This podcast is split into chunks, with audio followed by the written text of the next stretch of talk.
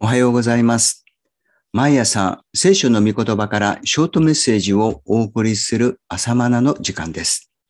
今日は、使徒行伝第17章27節の御言葉です。こうして人々が熱心に追い求めて探しさえすれば、神を見出せるようにしてくださった。事実神は我々一人一人から遠く離れておいでになるのではない。パウロは一人先にギリシャのアテネに到着しました。ギリシャ神話のお膝元です。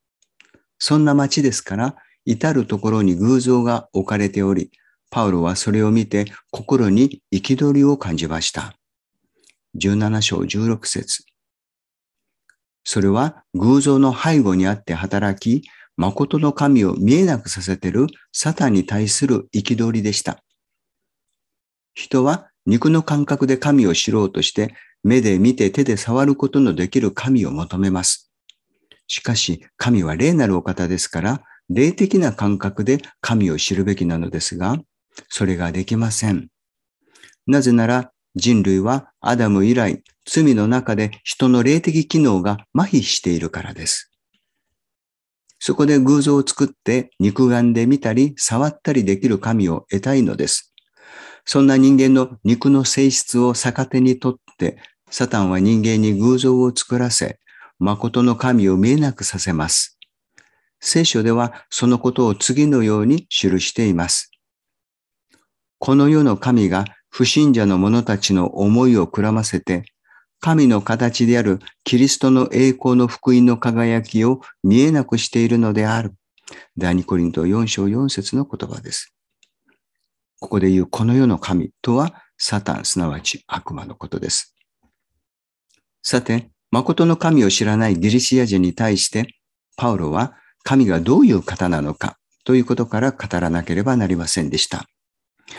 相手がユダヤ人であれば、イエスがキリストであると伝えればよいのですが、旧約聖書の土台がない違法人に対しては事情が違います。これは先のルストラ伝道の場合もそうでした。14章を参照してください。さて、神とはどういうお方でしょうか？パウロの説教から3つのポイントで学んでみます。第1、人の手で作った宮などには住まわれない。17章24節です。神はご自分の住む場所を必要となさいません。神は万物の創造者であり、自尊者です。自ら存在するものと書きます。自ら存在する神という意味です。つまり神はご自分の住む場所としてこの世界を創造なさったのではありません。では、なぜ旧約聖書の時代に神はイスラエル民族に神殿を作らせたのでしょうか？神殿とは神の住まいと呼ばれるのですが、神殿がなければ神の居場所がないのではありません。これは比喩です。神が人間と共に住まわれる方法を表すための比喩です。さらには人間が手において神といかにして共に住むのかを教えるための教材です。ソロモンは神殿を封建する際に天も書店の天もあなたをお入れすることはできないと告白して祈りました。歴代史下の6の18です。ここで天とは宇宙空間の天、つまりスペースのことです。次の書店の天、まあ、翻訳によっては意図高き天とも訳されています。この書店の天とは霊界の天、すなわちヘブンのことです。神は万物が存在する前から、つまり永遠前から存在なさいます。人間は傲慢にも神の存在の有無を議論しますが、それはアリが地球を蹴飛ばしているようなものです。モーセに表された神の自己紹介は、私はあってあるものでした。それは神は自尊者であるという意味です。神とはどういうお方でしょうか？第2、人に仕えられる必要のないお方です。17章25節神は万物の創造者ですから何か不足しているお方ではありません。資金不足なので献金が必要なのではありません。栄光が不足しているので人間から賛美されなければならないのでもありません。むしろすべての人々に命と息と万物と与えとあるように大いに与えてくださる神です。そればかりか、ついに御子イエスさえも惜しまずに与えてくださったお方です。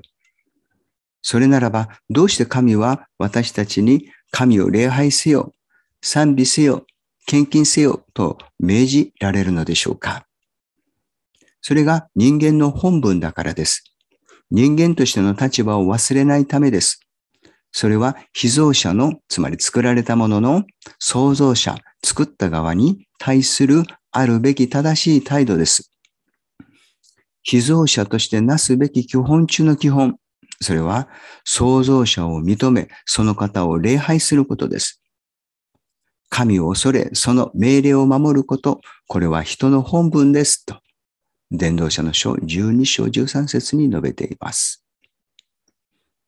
礼拝は人間としての本来あるべき姿であり、持ち場です。その持ち場を離れて反逆したのが悪魔とその手下たちです。ユダの6節にあります。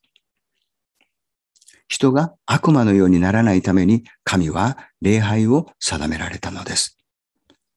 神は人に仕えられる必要のないお方ですが、私たちは人として生きるために神に仕えさせていただいているのです。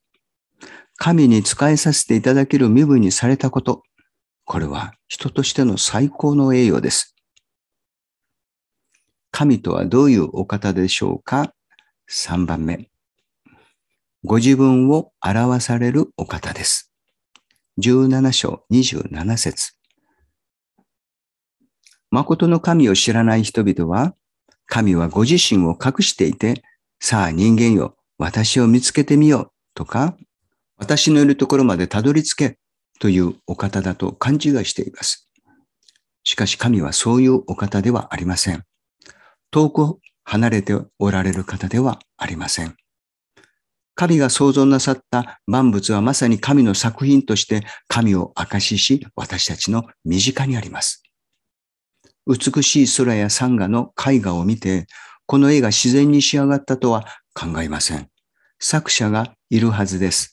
誰かが書いたのです。それならば、絵画の実物である山河や空の星々を見て、そこに偉大な作者がおられると考えるのは道理にかなったことではありませんか。また、神はご自分を表すために御言葉を語られます。私たちは神を見ることはできませんが、御言葉を聞くことができます。神は御言葉を通してご自身を表されるのです。